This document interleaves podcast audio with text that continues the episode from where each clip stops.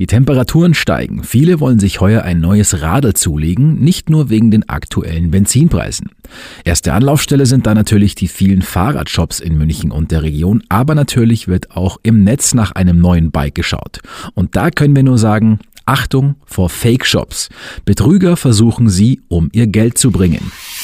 Trickbetrug in München. So schützen sie sich.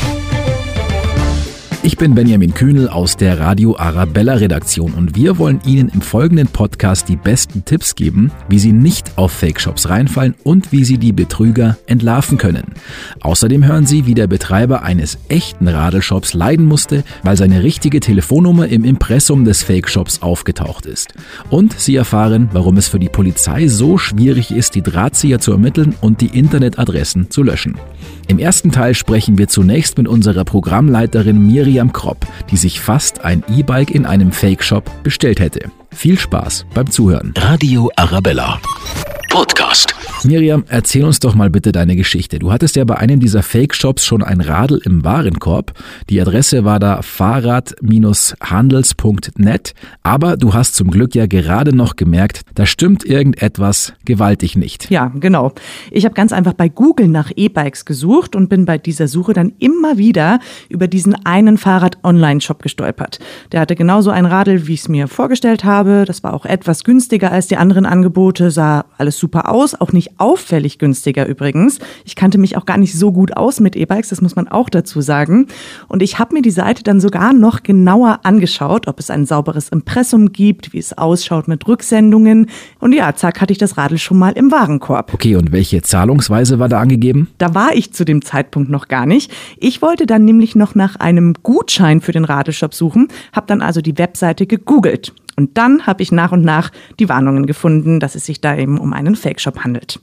Und im Nachhinein, da gab es schon einige Hinweise drauf. Aber das hat man in dem Moment einfach nicht so auf dem Schirm. Also wirklich nochmal großes Glück gehabt. Viele sind aber trotzdem schon drauf reingefallen und haben den Betrügern Geld überwiesen. Außerdem ist einer der Leidtragenden auch der Mann, dessen echtes Impressum beim Fake-Shop angegeben ist. Hans König von Radtechnik König in Ismaning. Er musste sich wochenlang mit Anrufern herumschlagen und sich teilweise auch wüste Beschimpfungen anhören. Wie es ihm dabei ergangen ist, hören wir jetzt in Teil 2. Radio Arabella. Podcast. Ja, fast ist die Kollegin drauf reingefallen und einer, der natürlich auch ein Leidtragender war unter diesem Ganzen, ist der Hans König von Radtechnik König in Ismaning.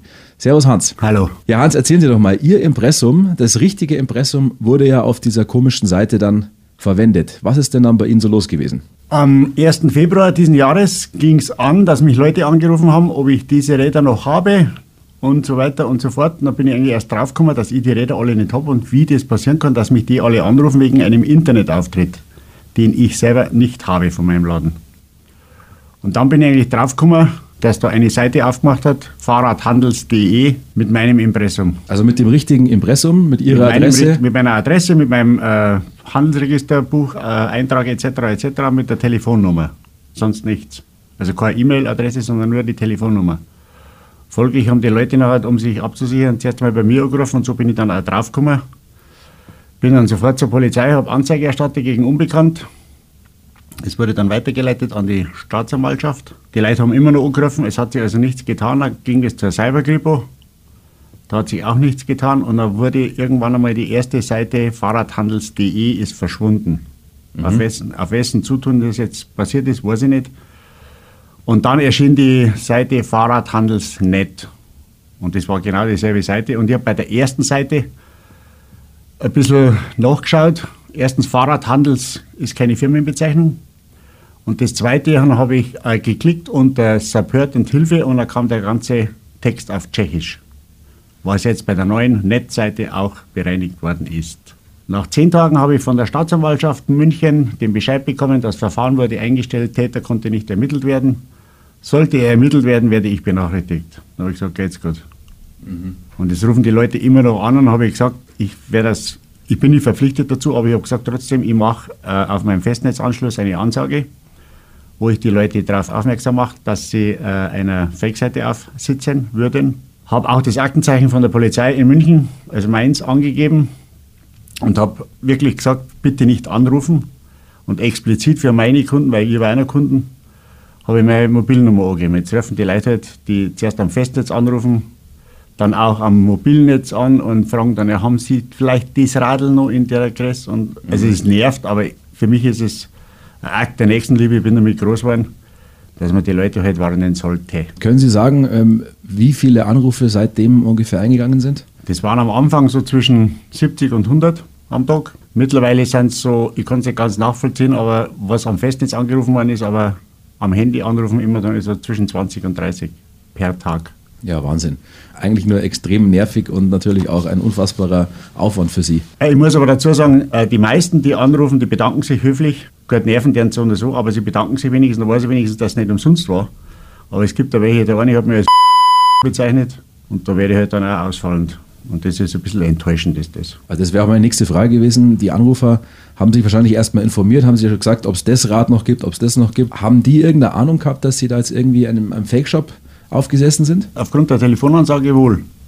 Müssen sie es eigentlich kapiert haben, weil wenn ihr Aktenzeichen angibt, dann wird das kein, kein Fake sein. Und die Telefonnummer von mir ist reell, die haben wir mir am, am Telefon gehabt. Und dann haben die meisten ja auch noch Glück gehabt, wenn sie angerufen haben bei Ihnen, dann haben sie ja gemerkt, okay, da stimmt was nicht. Das ist ja dann wirklich einer der Tipps, die man geben kann, bei solchen Shops auf jeden Fall erst einmal anrufen. Haben Sie jetzt, außer dass es extrem nervig ist und Sie so viele Anrufe haben, sonst noch einen Schaden davongetragen? Also ist da irgendwas auf Sie zugekommen? Es kann rein rechtlich, mir kann nichts passieren. Die Absicherung habe ich von der Staatsanwaltschaft und von der Polizei. Aber was halt einfach nervt, das ist gesundheitlich. Ich habe die erste Woche nicht schlafen können. Und wenn ich mein Radlfahren nicht hätte, dann war ich schon längst hops gegangen. Weil am Radlfahren kann ich wieder entspannen, kann das Ganze verarbeiten, etc. etc. Und ich mag es wirklich gern. Und das Echo, was von den meisten Leuten zurückkommt, ist Dankbarkeit, dass ich darauf hingewiesen habe. Aber was sich ja viele fragen ist, wie kann es denn sein, dass diese Seite dann nicht gesperrt wird und dass das dann nicht blockiert wird und dass dann auch dann die Polizei nichts macht? Weil laut Cyberkripo die Seite in Hongkong gesetzt ist und da hat die deutsche Gerichtsbarkeit offensichtlich keinen Zugang und keinen Einfluss. Und das Lustige ist auch noch, da müssten es die Leute eigentlich auch kapieren, dass der Fake und das Betrug ist. Die Konten, die angegeben sind, die sind von Berlin langsam gewandert nach Italien, nach Spanien, dann eine bis Belize, also Brasilien. Mittlerweile ist aktuell äh, Frankreich und Großbritannien. Und daran müssen wir erkennen, also ich als Geschäftsmann, als deutscher Geschäftsmann, werde in London ein Konto haben. Und wie ist der aktuelle Stand? Also es kommen immer noch einige Anrufe rein. Es, kommen, es ist zwar weniger geworden, es kommen immer noch Anrufe rein und bei der Kripo hat man mir gesagt, das kann so zwei, drei Monate dauern und dann geht es von alleine weg. Dann habe ich mich höflichst bedankt. Also können Sie aktuell eigentlich wirklich nichts machen, außer Genau. ja, auf Deutsch gesagt abwarten und Tee trinken und hoffen, Ja. dass der Spuk bald vorüber ist. So ist es. Haben Sie schon mal nachgedacht, irgendwie zu sagen, okay, mir reicht's, ich, das ist mir alles viel zu viel Aufwand? Na, also ich, liebe ich das Radlfahren zu sehr und bei mir ist es so, ich verkaufe keine Räder von der Stange, sondern ich baue meine Räder alle individuell vom Rahmen auf zusammen. Und das ist ein wahnsinnig schöner Beruf und die Dankbarkeit der Leute. ist- Und mir tut jedes Radl, also klingt jetzt wieder blöd, aber es ist ja so, jedes Radl, das ich zusammengebaut habe und dann verkaufe, von dem lebe ich, das tut mir irgendwie weh. Weil es was von mir ist. Also man muss dann so ein bisschen sein, sein eigenes Baby wieder dann abgeben. Ja, genau. Und deswegen äh, denke ich, also ich bin zwar jetzt 65 geworden, aber ein, zwei Jahre werde ich schon noch machen. Ja, dann drücken wir die Daumen, dass der ganze Spuk wirklich hoffentlich bald vorbei ist. Und dann ähm, auf jeden Fall vielen Dank fürs Gespräch, dass Sie hier sind bei uns im Studio. Ich sage danke. Alles Gute und toi toi toi. Hans König von Radtechnik König in Ismaning. Vielen Dank. Radio Arabella. Podcast. Also wir haben gehört, dass es für Hans König keine leichte Zeit ist und die Polizei scheinbar machtlos scheint. Warum das so ist, erfahren wir jetzt in Teil 3. Genau, und ich bin jetzt bei der Polizeiinspektion und zwar in der Tegernseer Landstraße. Bei mir ist der Kriminalhauptkommissar Maximilian Niedermeyer. Servus. Grüß Gott. Jetzt haben wir im Podcast schon erfahren, der Herr König hatte sich so ein bisschen beschwert. Er hat zwar eine Anzeige gestellt, aber nach zehn Tagen wurde es irgendwie schon wieder eingestellt, das Verfahren. Warum ist denn für die Polizei das so schwierig, diese Seiten auch zu verfolgen? Ja, es ist ja allgemeines Phänomen bei Straftaten im Internet, dass sich Straftäter sagen wir, hinter der vermeintlichen Anonymität im Internet verbergen. Ähm, Und seitens der Täter wird speziell in diesem Deliktsbereich ähm, sowohl im Internet als auch dann bei den Zahlungsströmen auf vielfältige Art versucht, die Spuren zu verwischen. Ähm, teilweise gelingt es zwar auch, aber man muss auch sagen, dass wir uns als Polizei natürlich dem auch anpassen. Also wir passen unseren kriminalistischen Baukasten gegenüber diesem Delikt an, äh, um auch im Internet keine rechtsfreien Räume dann ja, letztendlich zu dulden. Ähm, die Vergangenheit hat auch gezeigt, dass sie bei entsprechenden Delikten auch nicht zurückschrecken, eng mit ausländischen Kollegen zusammenzuarbeiten und auch dort dann Haftbefehle zu vollziehen und die Täter den deutschen Strafverfolgungsbehörden zuzuführen. Man könnte aber meinen, es wird doch nicht so schwer sein, mal blöd gesagt, so eine Seite jetzt irgendwie zu löschen oder rauszunehmen. Aber es ist ja, glaube ich, ein, gar nicht so leicht, oder? Ja, genau so ist es. Ähm, man muss wissen, es gibt die DENIC, das ist eine eingetragene Genossenschaft in Deutschland und gleichzeitig die Registrierungsstelle für Domains mit der Länderendung .de im Internet. Und ähm, bei einer Registrierung einer Domain mit der entsprechenden Endung gibt es eben keine Identitätsprüfung bislang. Und zusätzlich muss man wissen, dass Domains mit der Endung de nicht automatisch auf einem deutschen Server gehostet werden. Also heißt, die Daten liegen nicht in Deutschland, sondern oft halt im Ausland. Das macht es für uns natürlich ein ähm, bisschen schwerer. Ähm, die Löschung wäre aber so oder so grundsätzlich mal möglich. Das muss man wissen. Und ähm, das haben wir auch schon mehrfach betrieben. Allerdings stehen in vielen Fällen halt einfach rechtliche Hürden entgegen. Und ähm, es ist ja auch schwierig, was wir gehört haben, die Konten irgendwie nachzuverfolgen. Die sitzen dann irgendwo in China, in Peru, wo auch immer. Da kann man auch nichts machen, oder? Naja, ganz so ist es nicht. Speziell bei den Zahlungsströmen gibt es schon diverse Ermittlungsansätze, wie wir da vorgehen. Das können wir natürlich an dieser Stelle nicht verraten, weil wir die Täter natürlich nicht schützen wollen, sondern hier die Opfer. Aber wir haben da diverse Ermittlungsansätze. Natürlich gehen die Täter da ja, raffiniert vor, versuchen die Zahlungsströme halt durch mehrfache Konten, durch Konten im Ausland als auch im Inland, die Zahlungsströme einfach zu verbergen und die Ermittlungen dahingehend zu erschweren. Ja. Gibt es aktuelle Zahlen aus München, wie viele Leute da derzeit schon betroffen sind, wie viele Fake-Shops im Umlauf sind? Kann man da was sagen? Ja, aufgrund der Volatilität dieser Deliktsform innerhalb ähm, des Betrugs, sage ich mal, ist äh, sehr, sehr schwierig, da konkrete Zahlen zu nennen. Was wir derzeit feststellen, ist, ähm, dass es weniger Opfer derzeit gibt. Das heißt aber nicht, dass es weniger ähm, Fake-Shops gibt. Wir gehen davon aus, dass es mit dem Rückgang der Kauflust allgemein in der Bevölkerung zusammenhängt. Man muss sagen, dass im Durchschnitt ca. 300 bis 800 Euro Schaden beim Geschädigten entstehen. Also das ist schon erheblich und dass wir teilweise schon auch deutlich im vierstelligen Bereich sind. Insbesondere wenn Fake-Shops Edelmetalle betreffen oder Fahrradshops oder Pkw-Shops, dann auch in Verbindung mit E-Bikes oder sowas zum Beispiel. Da haben wir äh, enorme Schadenshöhen.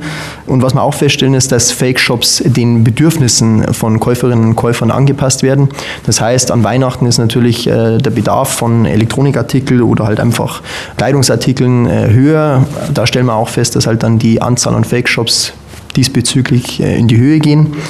Oder halt beispielsweise, wenn der Bedarf an Fahrrädern hoch ist, was man jetzt in der Corona-Zeit halt auch festgestellt hat, dass halt dann auch die Anzahl der Fake-Shops, was Fahrräder angeht, steigt. Gibt es aktuell Seiten, Domains, die besonders oft auftauchen, wo man davor warnen kann? Ja, konkrete Warnung an dieser Stelle, was einzelne Seiten angeht, wäre wenig zielführend. Man muss wissen, es ist nicht so, dass es drei, vier große Seiten gibt, sondern ähm, es ist mittlerweile schlichtweg einfach nicht mehr eingrenzbar. Ähm, aufgrund der täglich neuen zukommenden Anzahl und Namen an neuen Fake-Shops ähm, wäre das jetzt hier nicht zielführend, dass man sagen, der oder die Fake-Shops, weil den gibt es einfach nicht. Trotzdem wollen wir natürlich unsere Hörerinnen und Hörer irgendwie warnen und versuchen, ja, dass es gar nicht so weit kommt. Was sind denn so aus Sicht der Polizei die wichtigsten Tipps und Tricks, wie man eben nicht auf solche Fake-Shops reinfällt? Ja, es gibt mehrere Punkte, die man beachten sollte. Aus polizeilicher Sicht ist das Wichtigste, die unsichere Zahlungsweise zu vermeiden, heißt hier die Vorkasse. Also heißt, ich überweise Geld und bekomme im Nachgang die Ware. Das sollte man vermeiden. Auch wenn zunächst für die Kunden bei Fake-Shops mehrere Zahlungsmöglichkeiten angeboten werden, beispielsweise Kreditkarte oder äh, Zahlungsdienstleister. Da wird aber dann immer darauf gedrängt bei den Fake-Shop-Seiten, das muss man wissen, äh, aufgrund technischer Störung oder ähnlichem, dass das halt gerade nicht möglich ist und so wird äh, das Opfer halt dann dazu gebracht, eine Überweisung durchzuführen. Das ist also das wichtigste Merkmal erstmal aus unserer Sicht, also die Vorkasse. Also kundenfreundliche Zahlungsweisen bevorzugen. Da bitte misstrauisch werden. Wichtig. Ganz, ganz wichtiger gewissen Grad an Misstrauen mitzubringen, um eben da ein bisschen einfach sensibel zu sein. Das zweite ist ein günstigerer Preis. Da aber bitte Vorsicht. Es ist nicht mehr so wie früher, dass da eklatante Preisunterschiede sind. Ähm, beispielsweise, wenn ein Handy jetzt heute 400 Euro im Internet kostet, dann hat der Fake Shop einen Preis von 370 beispielsweise. Also die, die Preisunterschiede sind nicht eklatant. Ein weiterer Hinweis wäre, im Zweifel den Namen mit dem Fake Shop, also heißt, wenn es der Fake Shop Huber beispielsweise heißt, huber.de, dann suche ich huber.de und das Wort Erfahrung in der Suchmaschine. Wenn ich das beides eingebe, dann zeigt es mir den Erfahrungswert der Community an. Da aber bitte auch Vorsicht, es kann natürlich sein, wenn ein Fake-Shop relativ neu ist, dass einem da noch keine Ergebnisse anzeigt. Also das heißt, diese Indizien, die mir jetzt da so ansprechen, die bitte nicht als Alleinstellungsmerkmal oder Prüfungsmerkmal betrachten, sondern alles im Gesamten dann. Gegebenenfalls gibt es auch Domain-Auffälligkeiten, das heißt, anstatt huber.de, wie der ursprüngliche oder der originale Webseitenname heißt, wird halt dann huber.de.de als Domain genommen. Also da bitte schauen auf die richtige Schreibweise äh, und den richtigen Domainnamen. Wenn ich jetzt leider Gottes doch Opfer wurde und äh, Geld nach XY an die Firma so und so überwiesen habe, was tue ich denn dann am besten? Ja, das Wichtigste für die Geschädigten ist erstmal das äh, Bankinstitut des betroffenen Kontos, also die Bank, mit der Bank so schnell wie möglich Kontakt aufzunehmen.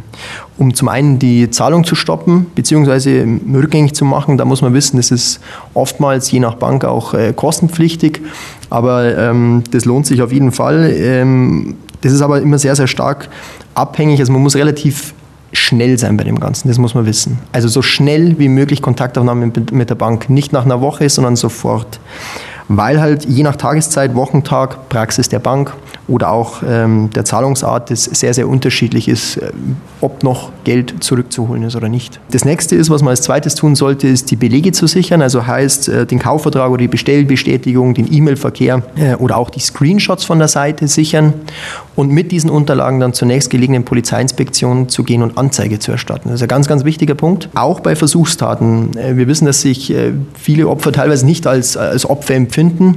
Es ist aber sehr, sehr wichtig, sie sind Opfer einer Straftat geworden, das muss man mal ganz klar so auch sagen. Ähm, und das nächste ist, äh, nur das gibt uns dann auch die Möglichkeit, Strukturen zu erkennen und die dahinterstehenden Täter, Täterinnen und Täter zu ermitteln. Wir haben jetzt im Gespräch mit Hans König vorhin gehört, er hat dann Strafanzeige gestellt und nach zehn Tagen kam dann eben die Info, so ungefähr wurde eingestellt man sollte es trotzdem tun, oder? Natürlich sollte man Anzeige erstatten. Das hat per se mal mit einer Chance, es ist immer schwierig, in, Chancen zu fassen. Für uns als Polizei ist es wichtig, dass Anzeige erstattet wird, dass wir Entwicklungen mitbekommen und dass wir nämlich auch, wie jetzt hier in diesem Format, ähm, die Bürger rechtzeitig vor neuen äh, Modus operandis oder Vorgehensweisen der Täter einfach warnen können. Und das andere ist natürlich, dass wir keine rechtsfreien Räume im Internet dulden wollen. Und das heißt, ähm, wenn wir Täter haben, dann gehen wir da auch mit allen Möglichkeiten dagegen vor und äh, führen die einer gerechten Strafe dann mit den Strafverfolgungsbehörden zu. Okay. Dann sind wir eigentlich schon fast durch. Vielleicht nochmal von Ihrer Seite zusammenfassend. Was ist nochmal das Wichtigste, dass man eben nicht auf solche Fake-Shops reinfällt? Ja, das Wichtigste ist, wie gesagt, das mit der Vorkasse. Das bitte beachten, also diese kundenfreundliche Zahlungsweise bevorzugen. Im Zweifel eben nicht diesem Shop vertrauen, also gewisse Skepsis an den Tag legen. Und wenn Sie Opfer geworden sind, dann bitte Anzeige erstatten. Dann bedanke ich mich fürs Gespräch, Herr Niedermeyer. Vielen Dank. Radio Arabella. Podcast. Und wer in solchen Betrugsfällen auch immer gut weiterhelfen kann, ist die Verbraucherzentrale Bayern. Und dazu sprechen wir jetzt in Teil 4 mit Simone Bub. Sie ist Expertin zum Thema Verbraucherrecht. Radio Arabella. Podcast. Wenn Sie uns da mal so ein paar Tipps geben können, wenn ich jetzt wirklich im Internet unterwegs bin und merke, da hätte ich vielleicht ein gutes Angebot und würde es gern kaufen, aber irgendwie kommt mir alles so ein bisschen komisch vor. Was sind denn wirklich, ja, die deutlichsten Hinweise, dass es sich vielleicht doch um einen Fake-Shop handeln könnte? Also da gibt es einige und es gibt tatsächlich auch, äh, es nimmt immer mehr überhand mit den Fake-Shops, haben wir äh, das Gefühl, weil wir sehr, sehr viele Beschwerden bekommen. Aber wenn man jetzt mal schaut, vielleicht vor einem Jahr konnte man noch sagen, wenn ein Shop kein Impressum hat oder wenn ein Shop keine allgemeine Geschäftsbedingungen hat oder sehr viele Schreibfehler auf der Homepage, dann ist das auf jeden Fall ein Indiz für die Fake-Shops. Die Shops werden aber auch besser, also auch die Fake-Shops. Teilweise wird das Impressum geklaut von irgendeinem anderen Geschäft oder auch die allgemeinen Geschäftsbedingungen werden geklaut. Also worauf man immer achten sollte, entweder wenn ein Preis extrem niedrig ist, das ist ein Anzeichen. Also dann sollte ich noch bei anderen Shops vergleichen. Oder wenn ich in der Adresszeile kein Schlosssymbol finde, also in der www-Adresszeile kein Schlosssymbol finde. Ähm, was ist denn ein, ein Schlosssymbol für alle, die es nicht wissen? Also dieses Zeichen, das wie so, ein, wie so ein Vorhängeschloss aussieht. Bei H HTTPS, dann kommen ja die beiden Schrägstriche, www und davor ist ein Schlosssymbol. Wenn das nicht ist, dann ist, ist es ein Anzeichen, kann ein Anzeichen für eine sehr unsichere Internetverbindung und für einen unsicheren Shop sein. Das sind aber alles, also das muss immer nicht sein, aber das sind alles schon erste Anzeichen. Ausrufezeichen. Mhm. Ganz schräges Beispiel, wenn Sie äh, Schuhe, also wenn der Shop Schuhe anbietet, heißt aber blumen.de.com oder sowas. Also wenn das nicht zusammenpasst. Aber das wäre schon sehr offensichtlich alles. Also die sind tatsächlich leider auch besser geworden. Also wenn die Adresse quasi nicht zu dem Produkt passt, was man eigentlich kaufen wollen würde, sollten auf jeden Fall schon mal die Alarmglocken schrillen. Dann haben Sie auch angesprochen ähm, die Zahlungsweisen. Ganz oft ist es ja so, dass man wirklich zunächst noch meint, okay, da kann ich jetzt über PayPal vielleicht, über Vorauskasse, über Rechnung und so weiter. Aber erst hinten raus, wenn es dann quasi um die eigentliche Zahlung geht, ist es dann oft so, ja, dass man dann eigentlich nur noch mit Vorkasse zahlen kann, richtig? Richtig. Und das ist genau das Problem. Also erst wirkt es so, als hätte ich alle Auswahlmöglichkeiten und dann, wenn ich kurz davor bin, auf Kaufen zu klicken, sehe ich, ich kann nur per Vorkasse zahlen. Was auch noch ein Zeichen ist, was uns immer wieder auffällt, ähm, dass diese, die Fake-Shops gerne Gütesiegel verwenden. Ähm, und normalerweise, wenn ich jetzt einen seriösen Shop habe und die haben Gütesiegel auf ihrer Seite, dann kann ich das Gütesiegel anklicken und werde auf die Seite von den Gütesiegeln weitergeleitet. Und das ist dann sehr oft nicht der Fall. Da sind einfach nur die Fotos von Gütesiegeln drauf. Ach ja, okay. Also wenn dann da zum Beispiel sowas steht wie Trusted Shops oder sowas, das ist so ein Beispiel. Und wenn ich da dann draufklicke und es weitergeleitet wird zum Gütesiegel, dann passt's. Und wenn nicht und es nur ein Foto ist, dann auch wieder mal Alarmglocken. Und ähm, ich kann mir natürlich auch immer, vor allem wenn es ein Shop ist, den ich gar nicht kenne, Bewertungen im Internet anschauen. Und zwar nicht auf der Seite des Shops selbst, sondern tatsächlich unabhängige. Mhm, weil im Zweifel die Bewertungen auf der Seite des Shops selbst vermutlich alle positiv sein werden. Richtig. Und das ist auch wieder so ein Zeichen. Das ist das nächste Zeichen, ja. Also deswegen einfach, einfach googeln und schauen, äh, gibt es da schon Bewertungen. Meist gibt es die bei diesen Fake-Shops. Mhm. Und ähm, das Impressum hatten Sie ja auch schon angesprochen. Also wenn da irgendwelche Auffälligkeiten sind und man sich denkt, ah, irgendwas stimmt da nicht, könnte es auch wieder ein Trick von Betrügern sein. Was sind denn da so Beispiele, wo beim Impressum vielleicht so ein bisschen auch getrickst wird? Also entweder es gibt es gar nicht, es steht nur ein Name drin oder es, es steht schlicht, es gibt keinen Impressums-Button. Ähm, das gibt's, das ist natürlich das Schönste, weil es am auffälligsten ist. Oder es gibt ein Impressum, das ist viel schwieriger zu erkennen. Ähm, da wird einfach die Adresse von einem seriösen Shop oder von einem seriösen Geschäft, das es tatsächlich gibt, geklaut und reinkopiert. Mhm. Oft sehe ich zumindest im Impressum, dass der Shop, der eine DE-Endung hat, die Seite oder wie auch immer in China sitzt. Also das ist auch noch eine Möglichkeit. Auch die AGBs, die allgemeinen Geschäftsbedingungen, ähm, wenn da jetzt zum Beispiel ja, die in schlechtem Deutsch zum Beispiel auftauchen oder halt dann irgendwie schlecht von Google Translator übersetzt sind oder sowas. Oder im Zweifel, es gibt keine AGBs, nächstes Zeichen, da stimmt was nicht. Also man sollte sich wirklich bei allen Shops, die ich vorher nicht kenne oder die mir nicht empfohlen wurden von Freunden, von Bekannten, wie auch immer, nicht gleich bestellen, auch wenn das Angebot noch so günstig erscheint, sondern wirklich ein bisschen drumrum suchen. Gibt es da Bewertungen? Diese ganzen Kriterien, die wir jetzt besprochen hatten, kann ich auch tatsächlich andere Zahlungsmittel verwenden, weil ich kann andere Zahlungsmittel bis auf Vorkasse auch zurückholen, wenn, wenn was passieren sollte. Mhm. Was natürlich auch immer funktioniert, ähm, einfach mal bei Google eingeben, diesen Shop und dann vielleicht auch äh, mit Fake zusammen und suchen. Und dann gibt's vielleicht auch schon einen Artikel darüber, dass das Ganze ähm, ja doch Betrug ist. Oder natürlich, wenn es ein Impressum geben sollte, einfach mal bei der Nummer anrufen. Genau. Das stimmt. Weil dann sehen Sie dann vielleicht, dass wenn die Adresse jetzt irgendwo rauskopiert wurde, äh, dass da ein ganz anderer Shop dahinter steckt. Okay, also fassen wir zusammen. Man sollte die Adresse mal genauer anschauen, man sollte die Zahlungsweisen genau überprüfen, vielleicht auch das Gütesiegel, dann das Impressum checken, auch die Bewertungen, die AGBs und im Zweifel, falls es ein Impressum geben sollte, einfach mal direkt anrufen und fragen, wie es denn aussieht. Dann ist man auf jeden Fall auf der sicheren Seite und fällt nicht auf den Fake-Shop herein. Vielen Dank an Simone Bub von der Verbraucherzentrale Bayern. Ebenfalls herzlichen Dank fürs Gespräch. Radio Arabella. Podcast. Wir hoffen, Sie haben einen kleinen Einblick gewonnen und sind künftig beim Online-Shopping etwas vorsichtiger. Alle Infos dazu und weitere spannende Podcasts, unter anderem auch zu den Themen Enkeltrickbetrug, Schockanrufe und falsche Gewinnversprechen, haben wir auf unserer neuen Website radioarabella.de. Trickbetrug in München. So schützen Sie sich.